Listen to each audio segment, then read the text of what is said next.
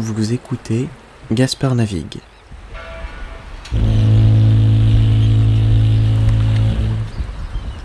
Un podcast où je navigue vers un monde plus tolérant. Bienvenue à bord. Je suis votre capitaine, Gaspard. Coucou les copains, comment vous allez? Moi ça va bien. Je suis en train de vous présenter un épisode qui envoie du pâté, et je le répète à qui veut bien l'entendre. Gaspard Navigue est un podcast LGBT lyonnais, ça vous le savez.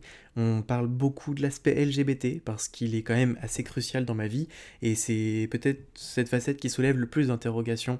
Mais du coup, j'ai tendance à négliger un petit peu l'aspect lyonnais de ce que je vous propose euh, dans ce, dans ce podcast. Et pourtant, Lyon au-delà d'être ma ville d'adoption, c'est ma ville de cœur. Je me suis battu pour emménager ici et pour rester ici. La vie est douce dans cette grosse métropole, il fait chaud en hiver, froid en été, et même si tout ça n'est pas autant majestueux que le Paris haussmannien, Lyon est une ville riche d'une longue histoire et avec un esprit de rébellion qui est partie intégrante de son identité. C'est pour moi la plus belle ville de France, en un mot, ma maison. Avec mon invité Marie, on va apprendre des trucs sur Lyon. Je vous parle pas des anecdotes à la con, genre les traboules servaient à se déplacer entre les immeubles, ouais, cool, où il y a la colline qui travaille et la colline qui prie. Ça, vous pourrez l'apprendre avec plein de guides touristiques, je vous le conseille d'ailleurs, c'est super. Mais là, on va vous parler d'autres choses, des choses en fait dont je n'avais aucune idée avant d'avoir ces discussions avec Marie. Alors, laissez-vous emporter par les histoires de mon amie Marie, de notre discussion, et on se revoit de l'autre côté.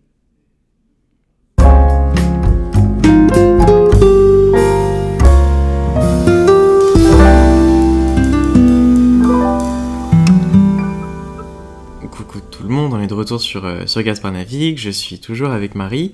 Euh, plot twist, on enregistre en fait cette partie-là en premier, parce que, bon bref, j'ai décidé qu'on allait le faire comme ça. Et euh, donc voilà, je voulais te demander, parce que du coup, Marie, toi, t'es en doctorat.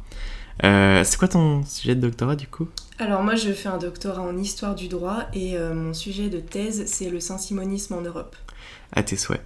et parce que du coup l'année dernière, ton... c'était son sujet de mémoire qui était vachement axé sur les Jacobins à Lyon. Mon mémoire euh, en histoire du droit, euh, je l'ai fait sur euh, l'action politique des Jacobins à Lyon pendant la période de la Terreur, donc en 1793. Et du coup, euh, je trouve ça, enfin, je trouvais ça intéressant parce que ça permet enfin de relier un peu euh, Gaspard Navigue à l'histoire lyonnaise.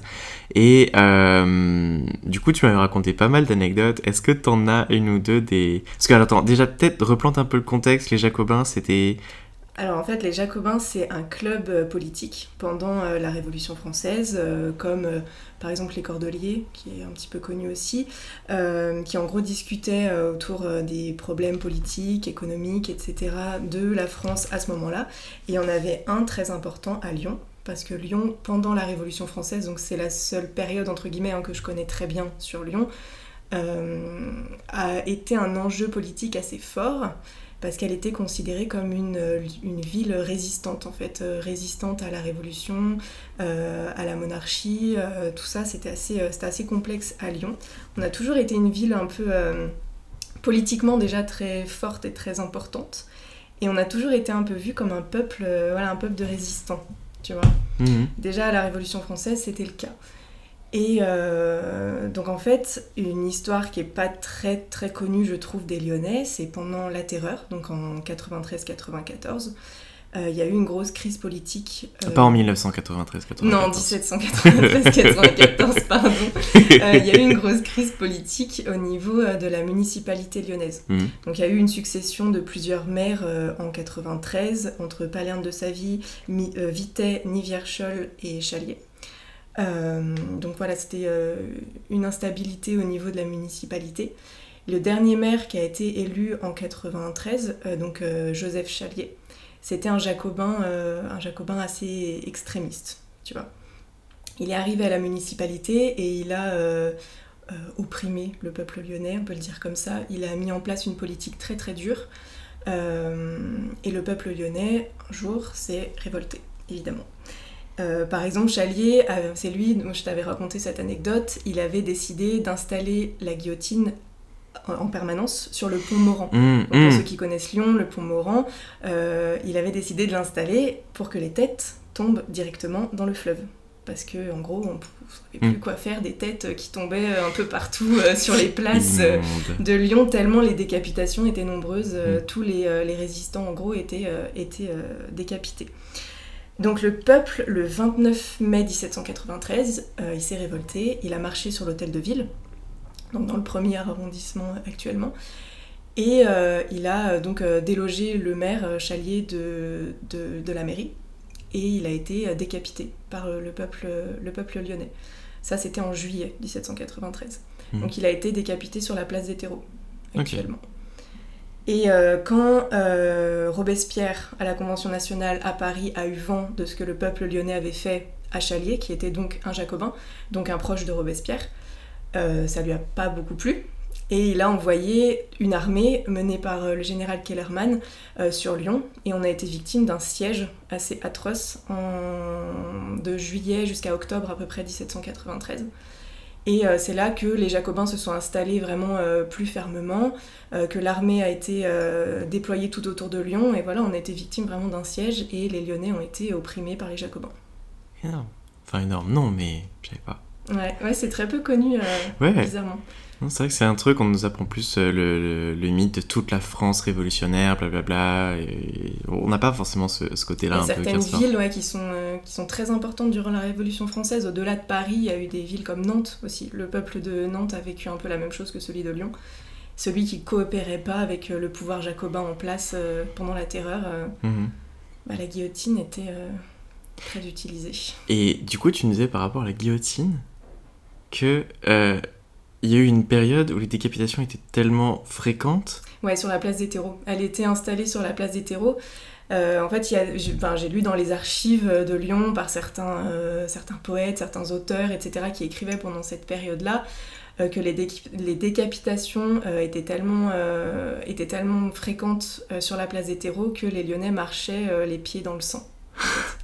Ça, mais je trouve ça, mais. Enfin, ouais. Ouais, Ça- les- ça me fait délirer. Le sang euh, dégoulinait de la pente, des pentes de la, de la Croix-Rousse, etc. euh, voilà, ça, ça fait participer le mythe. euh, Non, mais ouais, c'est ça, ça, ça crée un mythe une espèce, on, on voit une espèce de, de lion euh, à la. hum, Shining, tu sais, quand il y a le. Quand il y a le... Le couloir qui se Oui, voilà, avec le. Sang. ça s'appelle là le. Ah, l'ascenseur qui s'ouvre et le Oui. sang qui arrive par flot là. Je sais pas, ça fait une espèce de mythe complètement autour de ça. Dans les archives, tu lis des choses passionnantes. hein. Ouais. Et. Et tout ouais. ça, ça a donné à la fin, euh, ça a donné lieu à un décret, euh, lui qui est quand même plus connu, celui du 12 octobre 1793, euh, qu'on a surnommé Lyon n'est plus, parce que ces Mm. mots étaient inscrits dans le décret en question, donc par la Convention nationale à Paris, qui prévoyait la destruction tout simplement de Lyon.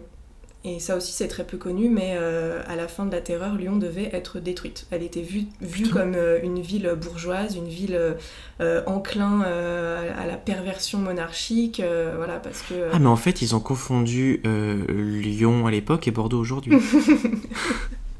D'accord, je C'est un peu comprends ça. mieux. Ouais, c'est un peu ça. Et en plus, ça, Ouais. c'était pas vraiment conforme à la réalité. hein. Lyon, c'était Mm. une ville qui vivait une crise économique euh, incroyable. Euh, les, les gens euh, mouraient de faim, concrètement, voilà. Mais par deux trois, deux, trois aspects politiques un petit peu chiants qu'on va, qu'on va zapper, Lyon était vue comme une ville qui défendait le fédéralisme et la bourgeoisie Hmm. et la monarchie. Et du coup, Lyon devait être détruite. Et d'ailleurs, euh, les, les maisons de la place Bellecour actuelle euh, ont commencé à être détruites en 94. Genre Ok. les, ouais, euh, les, les- les maisons étaient détruites et euh, euh, des jacobins très connus à Lyon euh, pensaient que les travaux étaient, étaient pas assez rapides, ils voulaient tout faire péter concrètement. tout rasé, quoi. Voilà.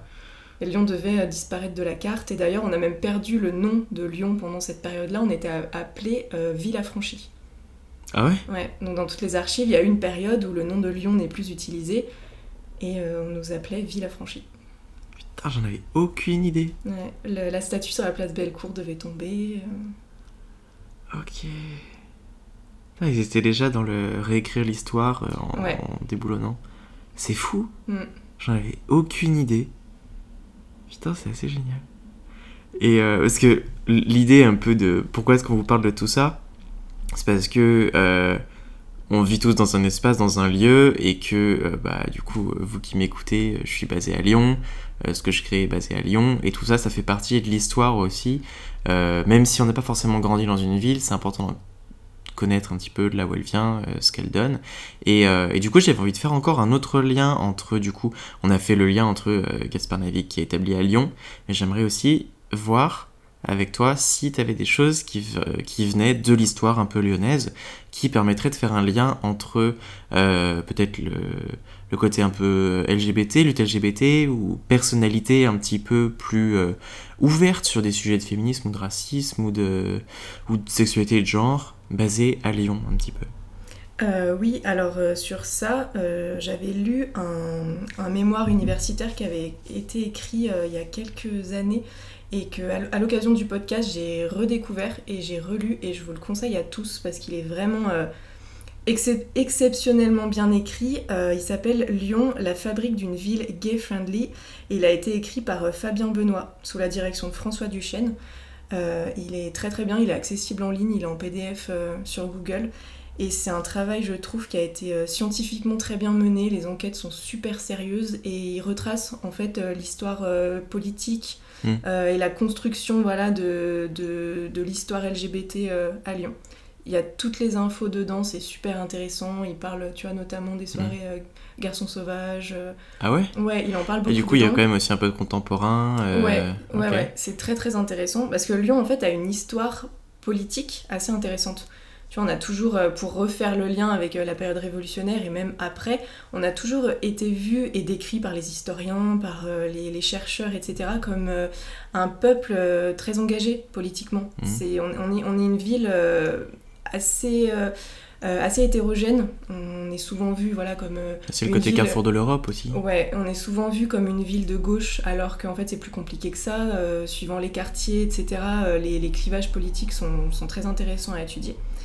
Et donc du coup, j'avais appris dans ce mémoire qu'en 2014, le magazine Tétu a élu Lyon comme la ville de France la plus LGBT friendly.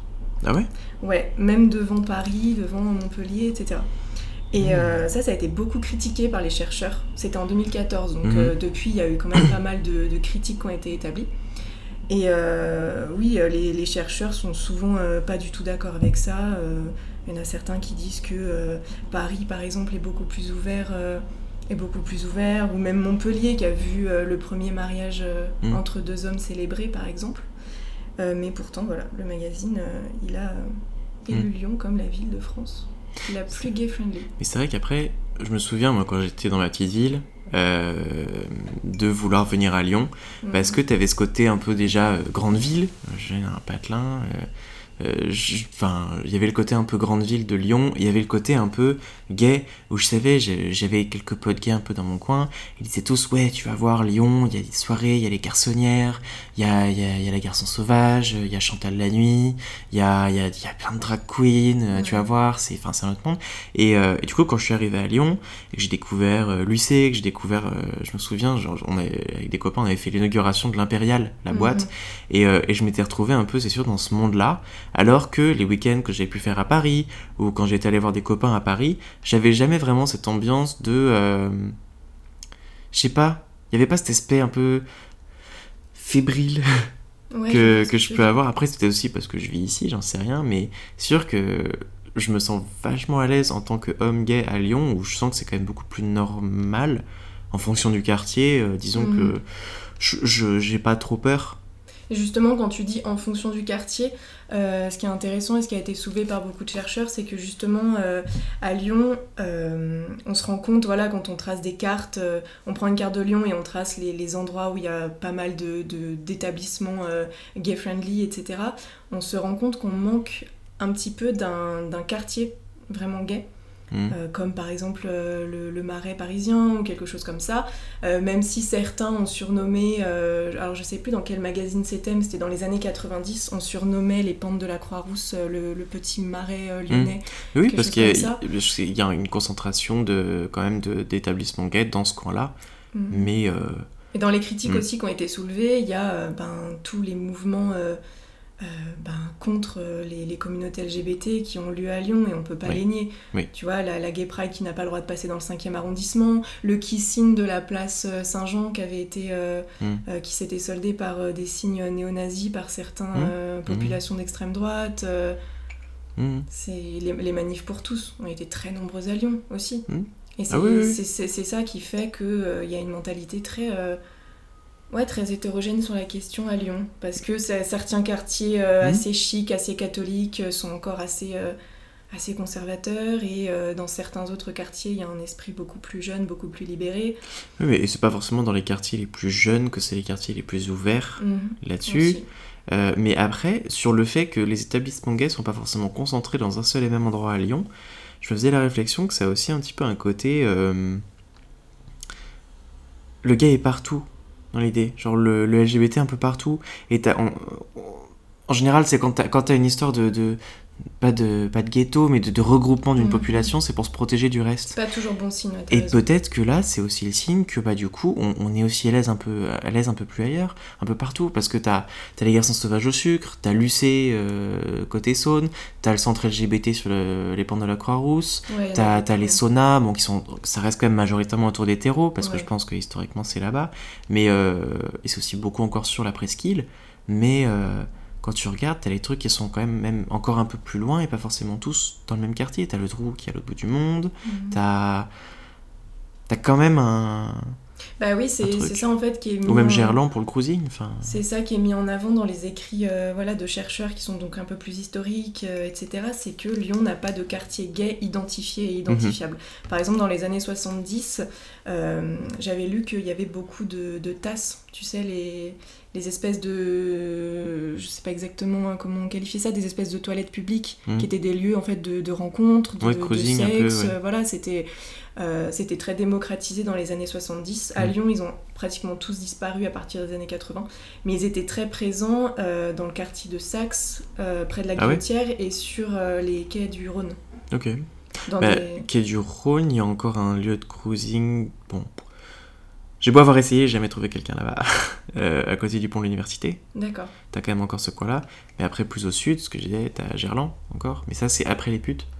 T'as tout un truc de cruising, euh, enfin c'est encore un truc qui existe à la marge. Oui, à la marge. Alors dans les années 70, c'était très courant. Euh, hmm. Tu vois, Didier Ribon euh, raconte qu'il rencontrait beaucoup d'hommes là-bas dans les années 80, même dans des villes beaucoup plus petites comme à Reims, tu vois. Hmm. Ah, mais Chambéry, à côté, t'as un ou deux lieux de cruising. C'est intéressant. T'as encore des lieux comme ça. Aujourd'hui, c'est plus, plus très courant ça. Mais ça, c'est aussi parce que t'as les applications qui sont venues faire une espèce de révolution là-dedans où euh, t'allais au cruising parce que bah déjà quand t'étais gay tu te cachais donc tu pouvais pas forcément euh, quand t'étais dans un bar te dire ah ouais peut-être que ce gars-là il est gay j'allais le draguer donc t'avais un peu aussi ce côté de euh, d'espèce de t'établissais une forme de consentement mutuel en étant dans un endroit qui pouvait être un lieu de cruising où du coup t'avais deux regards qui se croisaient et et les personnes qui allaient dans les forêts après pour, euh, mm. pour aller soulager dans un truc mais parce que t'avais ce côté un peu secret aussi de se protéger du bah, c'était pas légal, euh, c'était dangereux, l'homophobie n'était même pas réprimée, enfin réprimandée, et du coup t'avais avais un peu ce côté-là. Et euh, alors après c'est un truc que j'ai jamais connu. Moi je suis génération Grinder, je suis arrivé euh, quand Grinder existait déjà, mais j'entends souvent, je lis pas mal d'articles bah, dans Tétu justement, de, bah, de gays qui ont, pas 20 piges, qui racontent un peu le cruising ou ce genre de choses et, et un peu l'excitation qu'il y avait derrière. Mais c'est sûr que oui, il y, a une évolution là-dessus de ce monde qui a été euh, assez violente. Mais il y a encore quelques petits restes de cruising à droite à gauche. C'est vrai. Franchement, mais, ah, mais un jour je t'emmènerai, quand je récupère une voiture, je t'emmènerai, on ira au cruising à Gerland avec Pierrick. Et euh, mais juste pour voir, parce qu'il y a évidemment aucune obligation de consommer, entre guillemets. c'est, tu vois, mais t'as as cette espèce, tu vois, t'as as les voitures qui tournent, t'as as le gars qui est, qui est dehors assis sur son capot en train de fumer sa clope t'as hum, as les regards, t'as le, le gars qui, qui, ralentit quand tu arrives de ta voiture puis qui te fait un petit clin d'œil. Enfin, c'est, c'est vraiment, c'est unique comme truc. Et bon, c'est pas toujours très sympathique, hein, euh, ça m'est arrivé une fois avec un pote, on s'est retrouvé un peu à courir, enfin c'était n'importe quoi, en plus on était en blue lit, mais c'était, c'était franchement, c'était super drôle. C'est assez effrayant après de dire que ben, les personnes peuvent pas faire ça euh, en toute sécurité, tu hmm. vois, c'est triste. Ouais, mais d'un autre côté... Euh, Parce qu'il y a une forme de, libération euh, sexuelle dans, dans, toute cette idée-là que je trouve hyper intéressante oui. et très plaisante. Et qu'on retrouve dans les applications. Et il y en a qui disent Ouais, mais les applications, au moins, c'est plus sécurisé que le cruising. Oui, mais le cruising, au moins, la personne que tu as en face de toi, tu sais qui t'es. Alors que les applications, tu as souvent tes défauts. Mm, mm, mm. Et euh, c'est des histoires qui se multiplient de plus en plus. De. euh, dans. euh, je crois que c'était. Ça apporte juste d'autres problèmes, je trouve. Mais non, mais le, genre- le cyberharcèlement. Ah, mais euh, plus le- que ça, genre des gens qui se font attirer chez quelqu'un Voilà. et qui se font péter la gueule. Oui, Laisser pour mort, des choses comme ça. Donc il sûr. y, a, y a aussi ce problème-là. Puis celles qui, se Mais- font, euh, qui se font harceler derrière un écran, euh, qui Oui. se font soutirer des, des photos euh, personnelles, ouais. qui, voilà. C'est juste d'autres problèmes qui se posent. Je pense pas que ce soit plus dangereux ou... ou... Ouais. Non, mais, mais c'est quand même une... On sent qu'il y a eu un, un tournant, qu'il y a eu une époque qui s'est passée avec l'arrivée des applis. Et. euh, Enfin, je sais pas, j'aime bien. Mais c'est pour ça que j'aimerais bien en parler avec quelqu'un aussi, tu sais, qui... qui a vécu un peu l'époque du cruising. Je sais pas, ça pourrait être marrant aussi. Mais. Euh... Didier Ribon, Didier si tu Ribon. nous écoutes. Ouais, clair. Oh, ce serait marrant. Ça, ce serait sympa quand même. Ce serait vraiment cool. Serait On verra un jour. Je lui enverrai un mail, j'enverrai un mail à son, à son agence ou je sais pas quoi. Puis on verra bien si, si j'ai une réponse. Exceptionnel. Donc voilà, donc Lyon du coup, ville un peu LGBT et euh, et, ville euh, historiquement un peu tarée. Et du coup, pour, euh, parce que tu faisais un parallèle avec euh, la dépénalisation de l'homosexualité et tout ça, c'est pour faire un petit parallèle avec le politique, parce que c'est bah voilà, c'est pas toujours facile de, de détacher les deux. Qui dit communauté dit droit à protéger, hein, enfin je trouve en tout cas. Et politiquement, Lyon c'est une ville assez particulière d'un point de vue droit LGBT. Euh, euh, Je- on est fatigué. Il est Ouais, 10h du matin et en fait on a, bug. on a seulement pris le thé il y a genre 10 minutes. tu couperas, j'ai eu un bug. Euh, sur la thématique euh, LGBT, pour ça, j'ai regardé le bilan de Gérard Collomb, qui a été Mhm. un maire voilà, assez, assez euh, important à Lyon, on va dire. Euh, En même temps, euh, si tu aurais suffisamment de temps à un poste, peut-être qu'au bout d'un moment tu ferais quelque chose d'important. Et, euh, mais c'est politiquement un maire qui a été important du point de vue euh, des droits LGBT euh, parce que c'est un, un personnage politique phare voilà, dans la politique française globale Mhm. qui très tôt s'est toujours déclaré, euh, on va pas dire euh, militant gay, hein, on va pas aller jusque là, mais toujours Non. en faveur euh, des- de l'avancement de- des droits.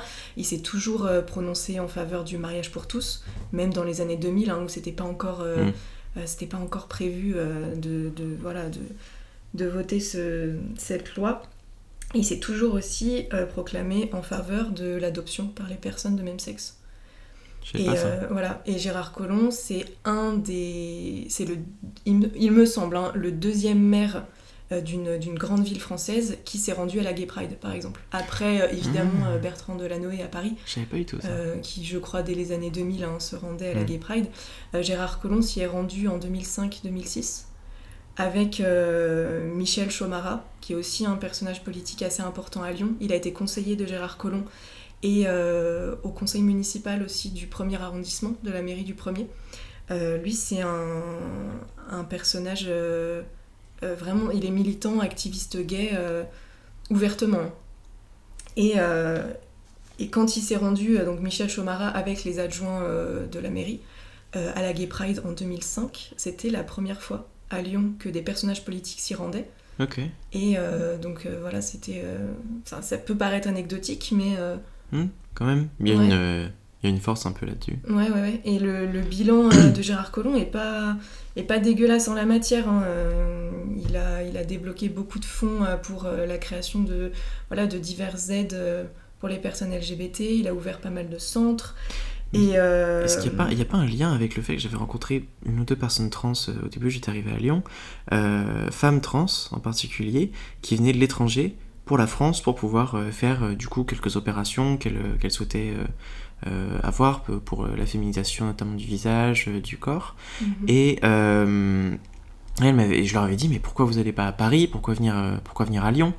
Et elle me disait que apparemment Lyon était une, enfin sinon la première ville pour les changements de sexe en France. Ouais, ouais, et qu'il y avait plein de trucs comme ça et tout. Ouais, c'est vrai. euh, ben, tout ça dans le mémoire que j'ai cité tout à l'heure, il y a tous les chiffres en termes de, Mm. voilà, de bilan politique, il y a tous les, toutes les sommes qui ont été débloquées, etc. Et on voit que sous le deuxième mandat de Gérard Collomb, euh, les sommes qui sont allouées euh, bah, à la protection euh, des, des- des personnes LGBT, donc le, les, les fonds monétaires qui sont alloués au centre, ce Mm. genre de choses, ont été doublés. Ok. Les, les budgets ont été doublés. Et euh, en 2005, si je ne me trompe pas, sous l'impulsion du coup de Michel Chomara, qui est vraiment euh, un personnage du coup, tu vois, dans la, la politique lyonnaise très importante, euh, à la bibliothèque municipale de Lyon, il y a le tout premier fonds de recherche sur la thématique LGBT en Ah. France qui a été créé. Ok. Et il me semble qu'il est au cinquième étage. Donc là, justement, quand j'allais faire mes recherches euh, pour mon mémoire, euh, je voyais tous les fonds qui étaient disponibles. On a un fonds euh, sur les archives révolutionnaires, on a un fonds voilà, sur beaucoup Mhm. de thématiques comme ça. Et le fonds, du coup, Michel Chomara, euh, c'est le fonds sur euh, bah, toutes les recherches qui ont été, euh, qui ont été faites sur la thématique LGBT. Il y a plus de, de 30 000 documents, c'est quelque chose d'assez important. Il y a le point G aussi, qui a été créé et Mhm. qui est à la BML. Et voilà, c'est toute une documentation qui est disponible sur cette question-là. Et on est la, seule bibliothèque municipale euh, de France à l'avoir fait en premier. Ok. Énorme. Énorme. Ah, franchement, impec. Merci beaucoup. on va prendre une petite pause.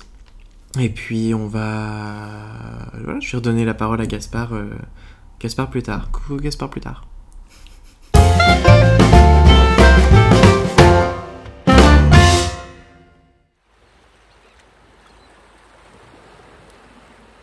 Si vous avez aimé cet épisode, n'hésitez pas à vous abonner et laisser un commentaire sur Apple Podcast. Rejoignez-moi sur les réseaux sociaux, Gaspard navigue partout. Si vous souhaitez me soutenir encore plus loin, le lien de mon Kofi est disponible dans la description de l'épisode.